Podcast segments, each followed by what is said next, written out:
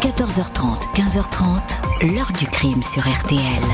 Jean-Alphonse Richard. Alors que la faculté de médecine est fermée pour les fêtes de fin d'année, un gardien découvre dans une salle du cinquième étage le corps affreusement mutilé, découpé grossièrement d'une femme. Le tronc est dans un sac poubelle en matière plastique et les membres à côté dans un emballage analogue. Quant à la tête, il n'y en a pas. Bonjour, un corps découpé en morceaux, sans tête, découvert près des salles de dissection de la faculté de médecine de Paris. Rien de choquant dans cet univers où les étudiants en médecine ont l'habitude de faire leur apprentissage sur des cadavres. Sauf que le corps en question n'appartient pas à la faculté. C'est celui d'une jeune fille de très bonne famille, Carole Simon, 19 ans, disparue juste avant la Noël 1980. Ainsi commence l'une des plus grandes énigmes criminelles jamais soumises aux policiers du 36 quai des Orfèvres.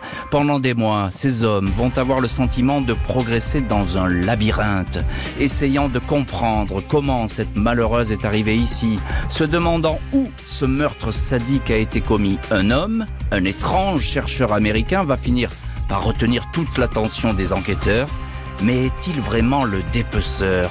Et pourquoi s'en prendre à cette jeune femme? Question posée aujourd'hui à nos invités, dont les policiers qui ont mené l'enquête. 14h30, 15h30. L'heure du crime sur RTL. Dans l'heure du crime aujourd'hui, l'énigme Carole Simon dans les tout derniers jours de l'année 80. Cette jeune femme va se retrouver au centre d'une enquête sans mobile, sans indice, sans témoin, retrouvée dépecée au cœur de la capitale, dans les étages de la prestigieuse fac de médecine.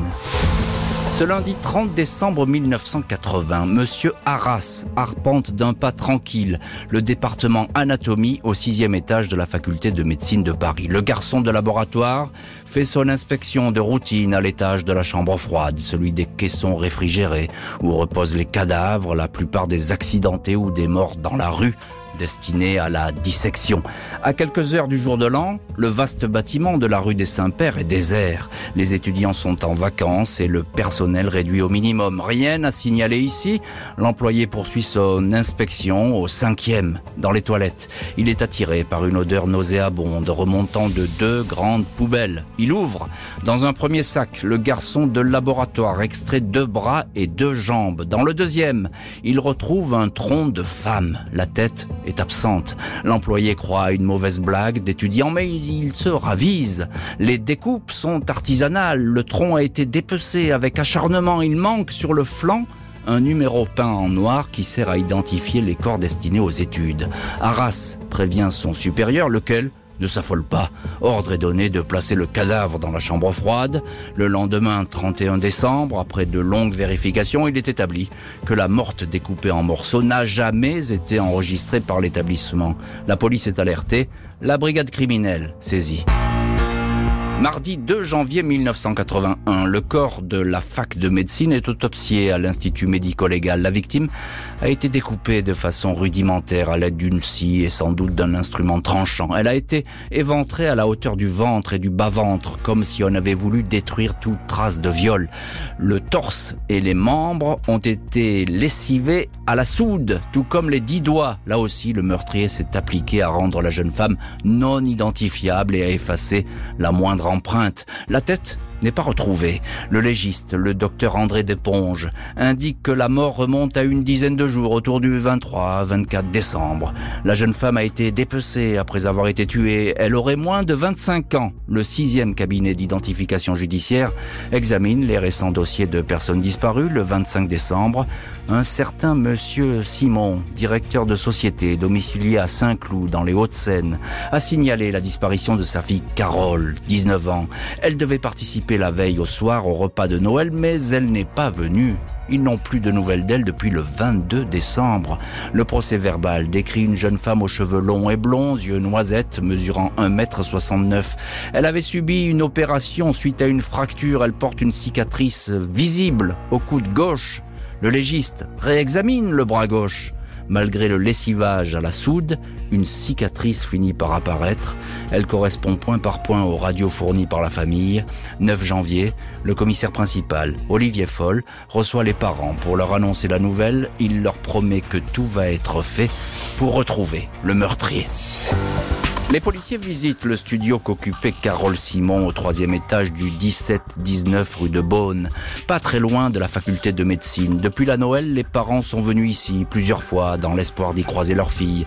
Ils avaient trouvé l'appartement sans désordre. Il y avait sur le lit un journal, Le Figaro, daté du 23 décembre, preuve selon eux que ce jour-là, Carole était encore vivante.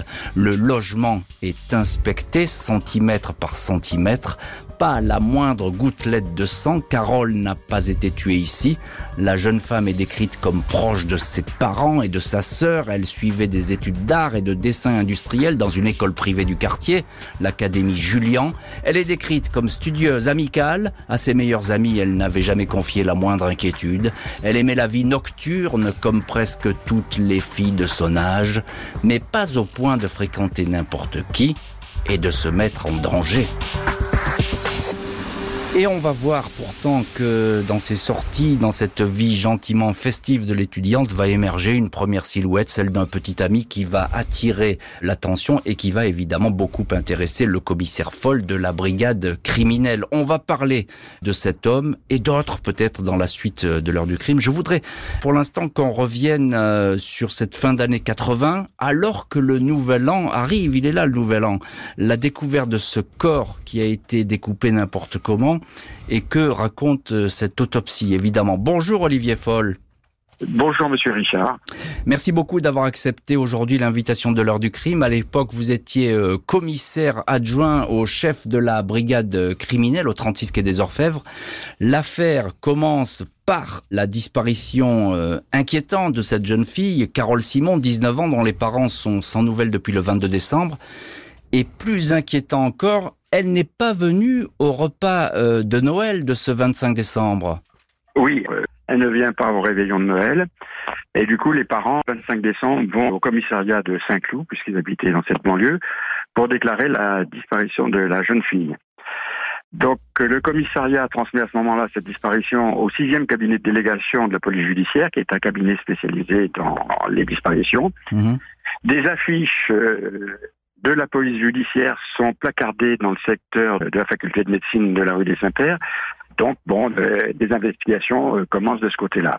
Alors, l'affaire, elle va prendre une toute autre tournure. Évidemment, c'est avec cette, cette découverte qui est épouvantable dans les étages de la fac de médecine le 30 décembre, dans la faculté de médecine, un garçon de salle au cinquième étage, dans un étage très particulier où il y a mmh, les mmh. salles de dissection à la faculté de médecine, un garçon de salle donc qui va dans les toilettes à cet étage, voit deux sacs et dans ces sacs des morceaux de corps, sans tête. Il n'y avait pas grand monde, hein, vous doutez, le 30 décembre. Un responsable de la faculté arrive et la police est prévenue.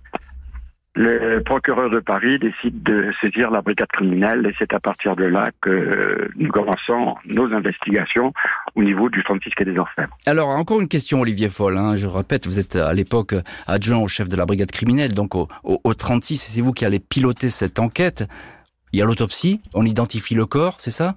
L'autopsie a lieu le 8 janvier 1981. Le docteur Deponge découvre que les blessures ne sont pas dues à quelqu'un de professionnel et il découvre que au bras gauche, il y a une cicatrice suite à une ancienne blessure. Hmm. Les parents nous disent qu'effectivement, euh, Carole a eu un accident de cheval euh, quelques années auparavant et qu'elle a eu une fracture et donc une cicatrice. Les radios sont envoyées à l'Institut médico-légal, les comparaisons sont faites, et là, il est déterminé, il est prouvé que c'est bien Carole Simon qui, malheureusement, a été retrouvée euh, découpée à la fac de médecine. Bonjour Charles Diaz. Bonjour. Merci beaucoup d'avoir accepté vous aussi l'invitation de l'ordre de crime. Vous êtes commissaire général honoraire, historien de la police, on va le dire comme ça, ancien de la brigade criminelle, co-auteur du 36 illustré qui est paru chez Mareuil Édition. Et vous avez participé à cette enquête avec euh, vos collègues hein, euh, oui, mais...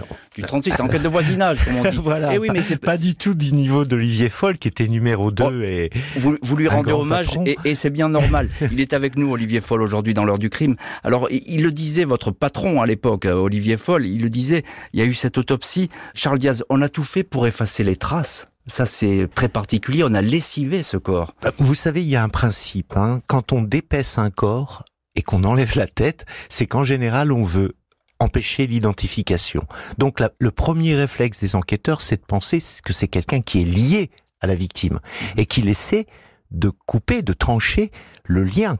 Hmm. Là, c'est étrange parce que vous faites cela, mais en même temps, vous le laissez les sacs en dans un endroit où ils vont être retrouvés rapidement. C'est assez étonnant. Il y a plein de choses comme ça dans cette affaire qui finalement sont assez paradoxales. et et un petit mot là-dessus, parce que effectivement, on a l'impression que c'est, euh, j'ai envie de dire, désolé du, du terme, c'est un peu du bricolage, parce que la personne qui a découpé, manifestement, ne sait pas s'y prendre, elle ne sait pas découper, et puis alors c'est fait n'importe comment, on laisse ses sacs, évidemment qu'on va les retrouver ces sacs, Et rapidement. et rapidement. Donc ça, vous vous dites, euh, c'est pas l'œuvre d'un À moins, à moins, encore une fois, comme ça arrive dans beaucoup d'enquêtes, qui est à la fois d'un côté de la maladresse et de l'autre côté une grande chance. C'est possible aussi. Bonjour Jacques Poinas. Bonjour Monsieur Richard. Merci beaucoup d'avoir accepté vous aussi l'invitation de l'heure du crime. Vous êtes commissaire honoraire et à l'époque vous étiez chef de section à la brigade criminelle et vous aussi, parce qu'on a tout le monde aujourd'hui dans l'heure du crime, on a tous les enquêteurs finalement de cette affaire, vous avez euh, suivi cette affaire Carole Simon. Eh bien la question elle est simple avec vous. Qui est Carole Simon? Qu'est-ce que vous trouvez tout de suite sur cette euh, jeune femme? Oui, eh ben, c'est une jeune fille de bonne famille, de, de- une famille bourgeoise de Saint-Cloud, qui a un peu pris son indépendance pour faire ses études à Paris et qui a donc un studio rue de Bonne, tout près de la faculté de médecine de la rue des Saints-Pères. Elle sort, elle a des amis, elle a quelques, parfois quelques petits copains, mais c'est quelqu'un finalement d'une étudiante de bonne famille assez moyenne, disons. Il n'y a, y a pas d'empreinte, euh, a priori il n'y a pas de mobile, peut-être sexuelle d'ailleurs, puisque le cadavre a été découpé de manière euh, un petit peu particulière. On peut pas savoir, je pense, s'il y a eu des faits sexuels. Ce qui se passe, c'est que euh, la fac de médecine est, est à peu près déserte à cette époque-là, car les étudiants sont en vacances.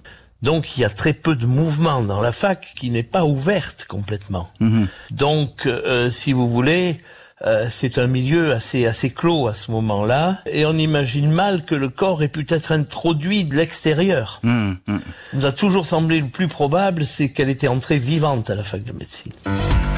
La vie sentimentale de la victime va intéresser les policiers qui vont identifier un petit ami. Les policiers veulent tout savoir de Carole Simon. La famille décrit une fille qui ne posait pas de problème, heureuse de prendre peu à peu son indépendance. Elle téléphonait à sa mère presque chaque jour. Celle-ci n'hésitait pas à passer une ou deux fois par semaine au studio de la rue de Beaune pour y faire un peu de ménage. Ses copines décrivent une fille qui rejoint à pied chaque matin à 8h30 son cours privé, fréquente quelques bars mais consomme rarement de l'alcool. Elle aime bien flâner toute seule sur les quais de Seine. La dernière trace connue de Carole Simon date du mardi 23 décembre. Elle a signé deux chèques, des achats chez des commerçants. Ensuite, c'est le néant. Personne ne l'a vue. C'est donc dans l'après-midi ou la soirée du 23 qu'elle aurait rencontré son tueur. La crime apprend que la veille, lundi 22 décembre, elle avait rendez-vous avec un garçon qui s'est présenté comme son dernier petit ami. Il s'agit d'un jeune laotien, Zain Xuneban, 24 ans, qui rêve de devenir professionnel de boxe thaï. Il a connu Carole trois mois auparavant alors qu'il était videur au Palace, le club à la mode du moment. Fréquenté par la jeunesse parisienne, ils ont sympathisé, ils se sont revus à quelques reprises. 15 janvier 1980, deux semaines après la découverte du corps, Zain Xunban est entendu par les enquêteurs. Il reconnaît sans difficulté la liaison plus amicale que véritablement amoureuse qu'il avait avec Carole Simon. La dernière fois qu'il l'a vue, c'était effectivement le 22 décembre au soir. Il a appelé vers 20h45. Elle lui a dit qu'elle était crevée. Elle avait couru les magasins toute la journée pour acheter des cadeaux de Noël pour ses parents, pour sa petite sœur. Il a emprunté la Renault 5 de son frère, il est passé chez elle. Elle lui a remis un petit coffret de parfums et de produits de beauté Chanel. Il se souvient avoir aperçu dans le studio une bouteille de whisky entamée, alors que Carole ne buvait pas. Elle lui a dit que c'était une copine qu'il avait oubliée. Ils sont restés dix minutes, puis ils ont filé au cinéma dans le quartier de l'Opéra. Ils sont allés voir Drôle de flic avec Terence Hill. Elle s'est assoupie à deux ou trois reprises sur son épaule. Le petit ami explique qu'il a insisté pour qu'ils aillent manger dans un restaurant ou boire un verre dans un club qu'elle aime, le 7. Mais elle a voulu rentrer. Il l'a raccompagnée rue de Beaune. Ils se sont embrassés. Il l'a quittée devant l'immeuble. Le lendemain soir, il a dîné chez sa belle-sœur. Il était prévu qu'il se rappelle le jour de Noël, le 25. Ce qu'il a fait, il est tombé ce jour-là sur la voix d'un homme qui a décroché. C'était le père de Carole. Il lui a dit qu'il était très inquiet car il n'avait plus aucune nouvelle de sa fille depuis deux jours. Monsieur Simon confirme ce coup de fil. Xain Xunban n'est pas suspecté, autorisé à quitter la France pour une compétition de boxe taille dans des pays d'Asie. Plus d'un mois après le crime, la brigade criminelle a déjà interrogé une centaine de témoins, des policiers qui cherchent à savoir ce que Carole Simon serait venue faire dans les locaux de la fac de médecine, un endroit où personne ne la connaissait, où elle n'avait jamais mis les pieds. Il est possible, voire probable, que l'assassin figure parmi les dizaines de personnes que nous avons entendues depuis le début de l'affaire, indique au journal Le Monde le commissaire Foll. La police ne ménage pas ses efforts pour retrouver le bourreau de Carole Simon, mais le crime garde jalousement son mystère. Et pas facile, effectivement, pour les hommes du 36 quai des Orfèvres d'approcher celui qui a mis fin au jour de Carole Simon. Le corps démembré ne parle pas, aucun témoin ne se manifeste pour cette journée du 23 décembre, journée où elle s'est évaporée. Jacques Poinas, vous êtes en ligne aujourd'hui euh, dans l'heure du crime, commissaire honoraire, à l'époque chef de section à la brigade criminelle, et évidemment, vous avez eu à traiter de cette affaire. Qu'est-ce qu'on sait euh, finalement des dernières heures de Carole Simon Est-ce qu'on sait où elle se trouve et où elle disparaît? Non, on n'a pas d'éléments en dehors des chèques euh, faits dans des magasins. Après ces chèques, on n'a plus aucune trace. Euh, et évidemment, à l'époque, il n'y a pas de téléphonie. Donc, euh, impossible de Mm. savoir ce qu'elle a fait la journée du 23 exactement après ses, ses courses. Mm.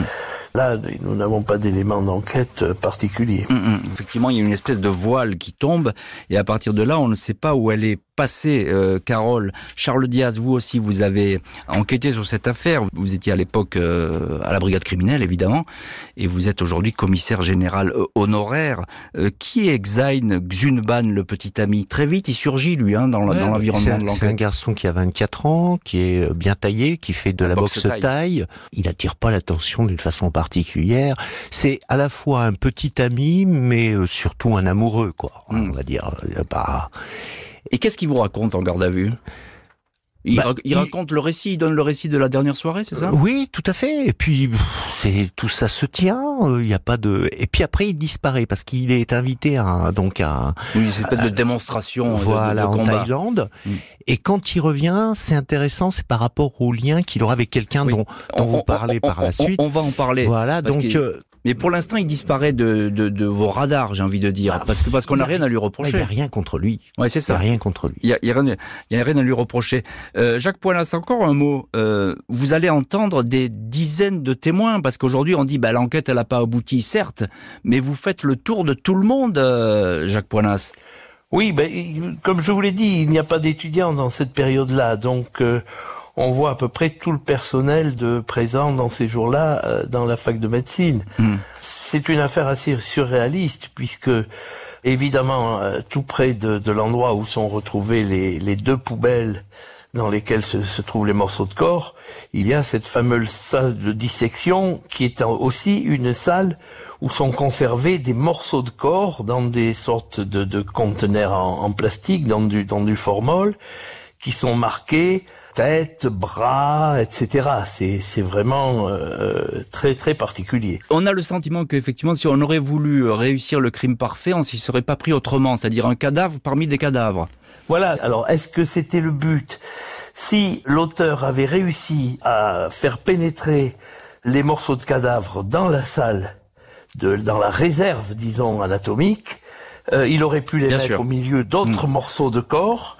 Et là, je pense qu'on n'aurait jamais entendu parler d'une découverte de corps à la fac de médecine. Eh oui, effectivement. Euh, euh, là, si vous voulez, mais cette salle était évidemment fermée à clé. Très peu de gens ont disposé de la clé. Il est possible aussi que le corps ait été abandonné près de cette salle pour faire croire à une blague d'étudiants en médecine. Vous savez, euh, Oui, les carabins. d'anatomie donnent parfois, voilà, donnent parfois lieu à des blagues de carabins de plus ou moins bon goût, si l'on peut dire. Peut-être que l'auteur a pensé Mm. que en laissant le corps là, un employé aurait dit tiens, quelques les étudiants ont sorti des morceaux de corps Bien sûr. et euh, il les aurait remis dans le avec les autres. Oui, ça serait Voilà, passé comme ça, un peu, un peu comme une lettre à, mais- à la poste finalement. Hein. Charles Diaz, euh, on trouve rien chez elle dans ce studio de la Non. rue de Beaune. hein. Non, Et- non, encore une fois, ce que vous avez dit, c'est-à-dire le Figaro du 23, on trouve l'échec, mais on ne trouve pas, par exemple, ce qui, ce qui constitue des affaires personnelles, les effets personnels Où sont-ils Le sac, etc. Bah, avec- qui pourrait contenir un carnet d'adresses, un agenda avec peut-être un nom, euh, quelqu'un que- avec qui elle pouvait avoir une liaison occulte. Ça, on retrouve pas. Et dans l'appartement, la recherche de sang, etc. Non. Olivier Foll, on vient d'entendre Charles Diaz là-dessus. Effectivement, cet appartement, il est vide, l'appartement de, de la victime. On peut avoir la certitude qu'elle n'a pas été tuée dans ce studio. Il n'y a pas de sang, il n'y a aucune trace, aucune gouttelette. Mais alors, où elle, aurait pu être tuée, euh, Carole? Alors, en ce qui concerne le meurtre, on n'a absolument aucun élément. Là, on n'a pas de témoignage, on n'a que le témoignage de la personne qui a retrouvé les sacs. Euh, on n'a pas d'éléments pour savoir où le, crime a eu lieu. hein. Moi, je pense quand même que c'est au sein de la faculté de médecine, parce que je vois pas très bien quelqu'un se promener avec des secs, même dans des poubelles. euh, ça semble quand même pas très crédible. Hmm. Vous avez reçu à ce moment-là, évidemment, la, la famille au 36 quai des Orfèvres. Je l'ai raconté. C'est vous qui leur avez annoncé, en fait, l'épouvantable nouvelle. Ce moment, il est important euh, parce que là, vous allez dire, il va, faut tout faire pour retrouver euh, le coupable. Vous vous en souvenez de ce moment, même 43 ans après? Bien entendu, euh, j'en souviens parfaitement parce que ça, ça fait partie. Euh, Je vous dis tout de suite que, que les affaires réussies, j'en ai beaucoup dans la tête, mais une affaire qui est un échec et qui n'est pas élucidée pour un policier, euh, c'est épouvantable. hein. Et donc, c'est vraiment une affaire qu'on ne peut pas oublier, que j'ai jamais oublié, qui est cauchemardesque. Et donc, dès qu'on a identifié la, la jeune fille, j'ai convoqué les parents qui sont venus. Et inutile de vous dire que ne serait-ce que de vous en parler, j'ai encore l'émotion. Voir cette famille. euh, euh, évidemment, et ce qui Mhm. s'écroule d'un seul coup euh, est très difficile de leur expliquer qu'ils ne pourront pas voir le corps de, de leur fille en plus euh, qui a été euh, assassinée. Oui, bien sûr, et on la, on la comprend tout à fait, vo- votre émotion, Olivier Foll.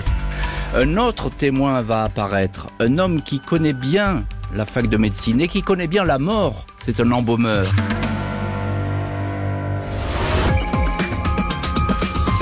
On savait que l'assassin connaissait les lieux et que le corps a été dépecé sur place.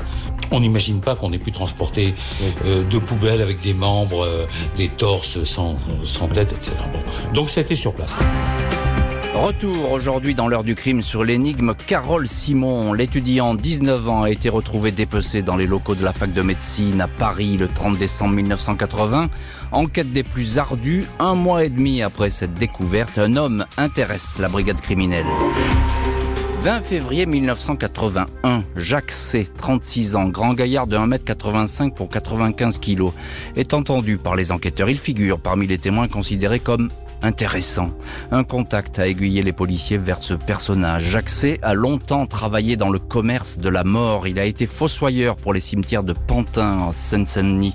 Il a ensuite été employé à la fac de médecine à Paris en qualité d'embaumeur. On le décrit comme quelqu'un qui adore parler de ses expériences et des cadavres qu'il a eu à traiter. Un de ses amis interrogé par l'hebdomadaire Paris Match raconte que ce métier d'embaumeur semblait beaucoup lui plaire. Chez lui, à Paris, sur son petit bureau, il y a un cadre avec une photo où on le voit découper un magnifique cadavre, affirme cette relation qui parle d'un personnage qui adorait raconter ses expériences. Coïncidence, Jacques reconverti dans la sécurité, portier dans un grand hôtel, connaît Xuneban, le petit ami de la victime. Les deux hommes se sont croisés. Mais Jacques C. certifie qu'il n'est jamais allé traîner avec le jeune homme dans la fac de médecine. Ce témoin attire la curiosité, mais il répond à toutes les questions. Il a un très solide alibi. Il n'était pas à Paris lors des fêtes de Noël et du jour de l'an. Il est relâché. 5 mars 1981, Xain Xuneban, de retour d'Asie où il a participé à des démonstrations de boxe taille, est à nouveau entendu par la brigade criminelle dans la presse. Après avoir dit qu'il était allé au cinéma le 22 décembre, il a donné la date du 23. Il vient rectifier cette confusion. Il ne connaît que très peu le fameux Jacques C et ignore tout de son passé d'embaumeur. Il certifie n'avoir jamais visité la fac de médecine. Les policiers n'ont pas de doute sur sa bonne foi. Un mois plus tard, il regrette dans Paris Match une campagne de presse qu'il a fait passer pour le suspect numéro un en le présentant comme un homme violent, un voyou. Je ne me reconnais pas et je refuse de me reconnaître dans cette description, indique-t-il. Et voilà donc à ce stade de l'enquête deux témoins longuement entendus et deux pistes finalement qui s'effondrent parce que euh, ils disent la vérité. En tout cas, c'est ce que pensent les policiers du 36. On vous retrouve euh, Olivier Foll à l'époque euh, commissaire principal à la brigade criminelle. L'embaumeur et le champion de boxe taille ne sont pas donc les assassins de Carole Simon. Un mot tout de même sur le fameux embaumeur parce que ça fait beaucoup fantasmer. Jacques C, il n'y a rien contre lui, c'est ça? Ben, il a été mis dans le coup par quelqu'un qu'il connaissait, hein, qui nous a dit, bon, mhm. il y a un embaumeur que je connais, peut-être qu'il aurait des choses à dire. Il a, il a démontré vraiment qu'il n'était pas là du tout, du tout, du tout dans cette période-là, hein, qu'il devait être en vacances d'ailleurs. Et il a eu une audition, il a été relâché dans la foulée parce qu'il démontrait vraiment qu'il n'était pas dans le coup. Mmh. Xain Exuneban, alors là vous l'avez déjà entendu une fois et vous l'aurez interrogé. Pourquoi vous l'aurez interrogé à son retour de, de, de Thaïlande? Vous avez des doutes sur lui?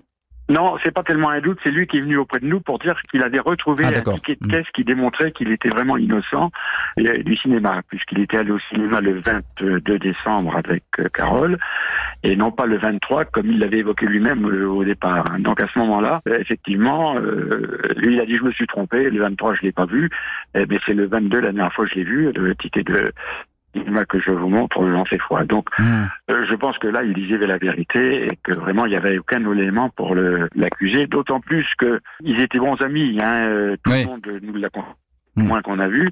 Il y avait pas de flirt d'ailleurs entre eux, mais euh, ils sortaient ensemble quelquefois en boîte. Euh, il se voyait souvent dans la journée et, franchement, lui a été complètement euh, lavé de tout soupçon. Hein. Ah, ah oui, alors il effectivement, il est exclu, on l'exclut de la liste des suspects. Euh, Charles Diaz, à l'époque, vous êtes vous aussi à la, à la brigade criminelle. Dans votre langage policier, ça s'appelle fermer des portes. Ça, hein oui. Oui. Alors là, pour la première fois, il y avait un lien très ténu ben hein, entre. C'est troublant d'ailleurs. Et eh oui, entre Carole Simon par Xen et, le, fameux embaumeur. Alors, il fallait exploiter cela, quoi. Mm. Quand vous avez le suspect en question qui a un alibi en béton et que Xen, n'y a rien contre lui de plus qu'au début, mm. Bon, bah voilà, les portes se ferment. Les, portes se ferment. Euh, Jacques Poinas, euh, vous aussi, à l'époque, vous êtes à la, criminelle. On en revient de plus en plus. Toujours l'épicentre, c'est la fac de médecine. Hein. On n'en sort pas de cette fac de médecine. Oui, c'était notre sentiment. Euh, on pouvait légitimement penser que tout s'était passé à la fac de médecine. Et c'est évidemment ce qui va apparaître encore plus avec Bien sûr. Euh, le suspect suivant. Oui, mais, euh, mais tout de même, ce Xain, Xuneban et puis l'embaumeur, etc., vous avez l'impression, je suppose, que c'est un château de cartes qui s'écroule à chaque fois. À chaque fois, il faut remonter la pente, vous, de votre côté. Oui, si vous voulez, euh, Xuneban, il faut bien dire que c'est essentiellement la presse et, et surtout Paris Match, Janco, qui était un journaliste, le journaliste vedette de, de Paris Match. Tout à fait. Qui euh, s'était pris de, de, passion pour cette affaire et qui avait développé tout, beaucoup de choses autour de Xuneban. Mais en réalité, euh, nous, nous ne l'avions jamais vraiment suspecté très fortement. C'est un suspect qui faisait fantasmer, c'est ça?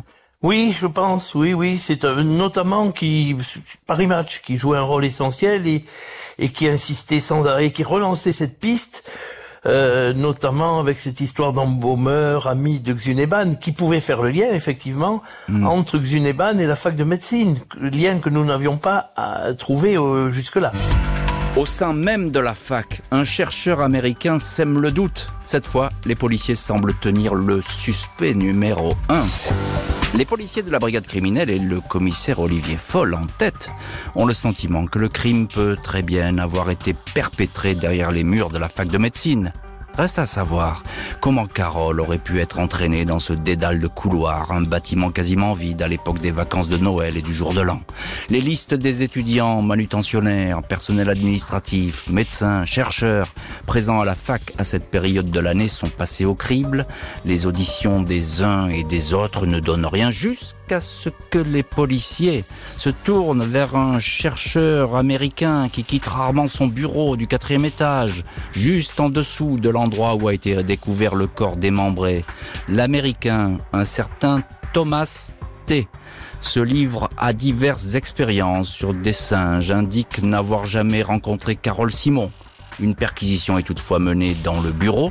Des traces pouvant être suspectes sont retrouvées, mais le laboratoire de la préfecture de police ne peut pas en déterminer la provenance. Le chercheur américain est placé en garde à vue, interrogatoire qui va durer 48 heures. L'homme raconte sans détour ses années de guerre au Vietnam, évoquant sur un ton plutôt froid et distant les horreurs qu'il a pu connaître.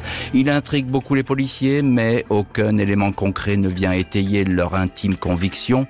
Au juge Guy Joly, les enquêteurs font part toutefois de leurs doutes persistants. Après réflexion, le magistrat estime que le dossier n'est pas suffisamment étayé pour une inculpation.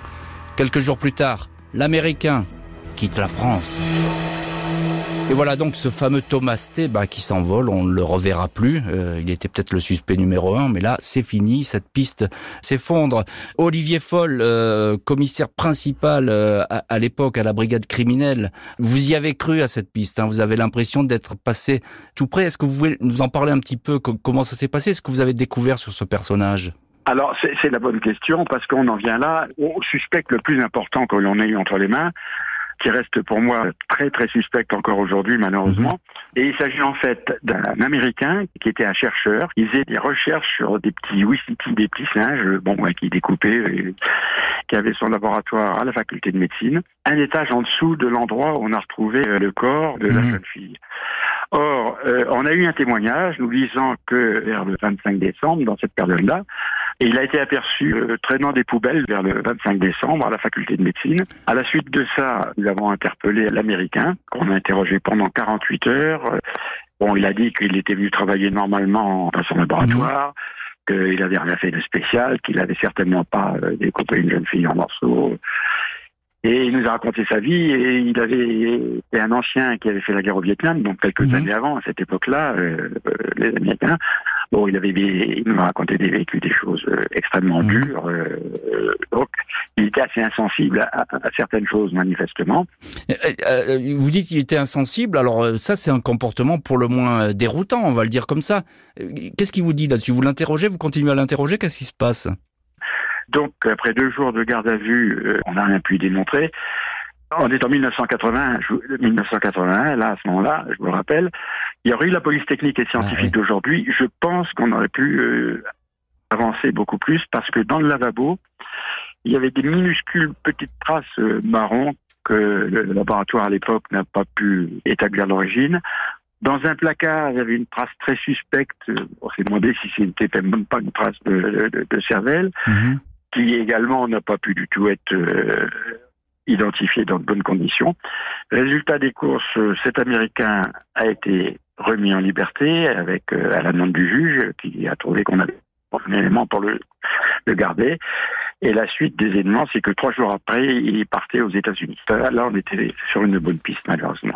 Charles Diaz, euh, on entend ce que dit Olivier Foll. Effectivement, on se dit qu'aujourd'hui, avec la police scientifique actuelle, on aurait vite vu si ce bout était de chair était un bout de cervelle ou pas. Là, imaginez-vous, c'est la traversée du désert pour la police technique et scientifique, hein, et donc l'ADN n'est pas encore là, les moyens de détection très modernes ne sont pas encore là.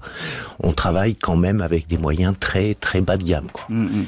Et d'ailleurs, je, je ferai remarquer quand même que celui qui va faire progresser la police technique et scientifique, c'est Jacques Gencial, ancien chef de la brigade criminelle, et qui va lui succéder à, à- à la police technique et scientifique Olivier Foll. C'est pas un hasard. C'est une façon pour eux de, de, de, de rattraper toute cette période-là. Euh, euh, Jacques Poinas, euh, on vous retrouve dans cette heure du crime. Vous êtes euh, vous aussi euh, policier à, l'époque à, la brigade criminelle. Euh, cet Américain, parce qu'il il nous obsède cet Américain, ce fameux Thomas T, on va dire comme ça, puisqu'on a son nom mais on ne le donne pas. euh, il est parti aux États-Unis. Là, vous n'en entendez plus du tout parler, c'est ça? Écoutez, d'abord, je, je voudrais préciser quand même qu'il y avait un élément à charge assez précis contre lui. Puisqu'en fait, c'est un employé de, de la faculté de médecine qui, alors, très tardivement, bien sûr, par rapport aux faits, fait un témoignage en disant « J'ai vu le chercheur américain le, le 24 décembre Mhm. transporter deux poubelles et l'une de ces poubelles était fendue.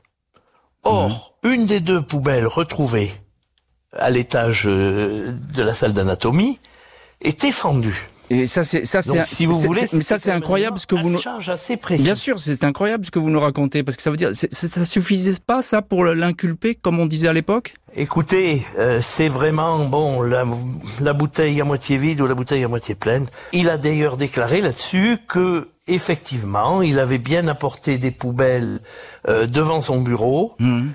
Parce qu'il voulait faire du ménage dans un placard euh, du bureau qu'il utilisait, mais que finalement il avait ch- changé d'avis et qu'il avait abandonné les poubelles sur le palier. Donc on, pouvait imaginer que quelqu'un d'autre avait récupéré ces poubelles pour y mettre le corps. Mais mais il y avait quand même cet élément à charge qui était incriminant. Ah, c'est parlant, comme on dira. La piste de l'Américain si prometteuse s'évanouit, l'affaire va peu à peu s'éteindre. 43 ans après le meurtre, les policiers de l'époque se posent toujours autant de questions sur l'affaire Carole Simon. Impression confuse qui hésite entre la désillusion et la rage de ne pas avoir pu coincer l'homme qui a attaqué et dépecé la jeune femme. L'affaire Carole Simon est restée en pointillé. C'est une histoire qui nous a laissé un goût amer, indique un ancien du 36. Quelques années après les faits, le juge d'instruction avait prononcé un non-lieu. Le dossier par la suite n'a jamais plus été rouvert et ne le sera sans doute jamais. Carole Simon avait été inhumée au cimetière de Saint-Cloud, où sa mère, Claude Simon, est venue régulièrement et longtemps se recueillir. Et on retrouve dans cette heure du crime Olivier Foll, euh, commissaire principal à l'époque à la brigade criminelle, et c'est vous, Olivier Foll, qui avez euh, supervisé toute cette enquête. On en revient quand même à cette histoire de l'Américain, ce, ce témoin numéro un, ce suspect numéro un, appelons-le comme on veut, parce qu'elle est obsédante. Effectivement, vous étiez à côté de la vérité. Vous, avez le sentiment d'être passé très près de la vérité, euh, Olivier Foll? Mais écoutez, ça a été la piste la plus sérieuse. Le, le problème, c'est que on, est à- on a fait des perquisitions chez lui, bien sûr, dans le temps de la garde à vue. Euh, on a fait des perquisitions très fouillées dans le laboratoire. On a entendu beaucoup de personnes de la fac de médecine. Mais là aussi, il n'y a pas eu le petit élément qui donne un déclic, si ce n'est que euh, il avait son laboratoire au quatrième étage, que le corps a été retrouvé au cinquième, qu'il a Mhm. travaillé dans le site à ce, ce moment-là. Mais après, euh, euh, bon, on a bloqué, c'est vrai. On n'a pas, on, on a, on a continué à chercher, mais on n'a pas trouvé d'éléments qui puissent permettre d'avancer. C'est c'est Mm. très frustrant, ça je le reconnais. Ça reste encore beaucoup aujourd'hui. Et, et, très frustrant, évidemment, c'est le terme. Jacques Poinas, vous à l'époque, vous êtes euh, également policier à la brigade criminelle. Et vous, alors je voudrais avoir votre sentiment sur cet Américain, parce que d'abord vous l'avez vu euh, en chair et en os, vous savez à quoi il ressemble. Le- J'aimerais avoir votre sentiment sur cette personne, parce que vous aussi, vous avez visité euh, ce fameux laboratoire, le bureau où il était. Comment ça se présente? Oui, je, me souviens d'une perquisition là aussi tout à fait surréaliste, puisque nous avons été amenés à perquisitionner dans. Il avait un petit bureau et puis il avait une salle où dans des cages il avait, je crois, six, six singes, six Wistiti euh, qui étaient euh, utilisés pour ses recherches, qui étaient vivants bien sûr. Hein. Et donc euh, avec une température de 30 degrés et une odeur épouvantable. Et c'est une perquisition là aussi dans un lieu quand même très particulier où on n'a pas l'habitude de perquisitionner. Oui, donc euh, pour moi, euh, ça reste aussi le, le suspect principal, comme l'a dit Comme le euh, dit Olivier Foll. Et malheureusement, vous savez, c'était une époque où si nous n'avions pas d'aveu, il était, il était bien difficile de, de trouver des éléments matériels euh, en, en raison effectivement de, de, de Oui. euh, je dirais, d'une situation en matière de police technique et scientifique qui était très différente de, de la situation actuelle. Bien sûr. Moi, je pense que le plus probable, c'est qu'il a rencontré Carole Simon dans un café, par exemple, du quartier, puisque tout se passe dans le même quartier. Et que peut-être, euh, à la suite d'une discussion, une proposition de visiter euh, l'animalerie, je ne sais, et puis après, quelque chose qui se passe. Mhm. Charles Diaz, euh, vous aussi, vous étiez à la brigade criminelle à, à- à l'époque et vous connaissez bien ces histoires de police. Vous êtes, euh, faites partie des historiens même de la police. Vous avez la mémoire de toutes ces affaires. Cette affaire, elle est particulière hein, parce qu'elle vous a marqué, euh, j'ai l'impression, au fer rouge à la brigade criminelle. Ouais, tous. D'abord parce qu'on a été beaucoup d'enquêteurs à participer à l'enquête de voisinage. Ensuite parce que ben, on, demandait au groupe euh, des nouvelles, euh, qu'est-ce qui se passait et tout. Puis on voyait bien que ça, rien, rien, il y avait rien.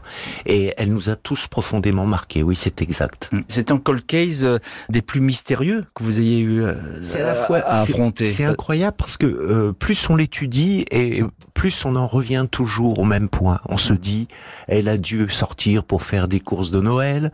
Elle a croisé un type sympa. Elle s'est assise ou lui l'a abordé, euh, lui a proposé de venir visiter un endroit euh, à l'intérieur de la faculté.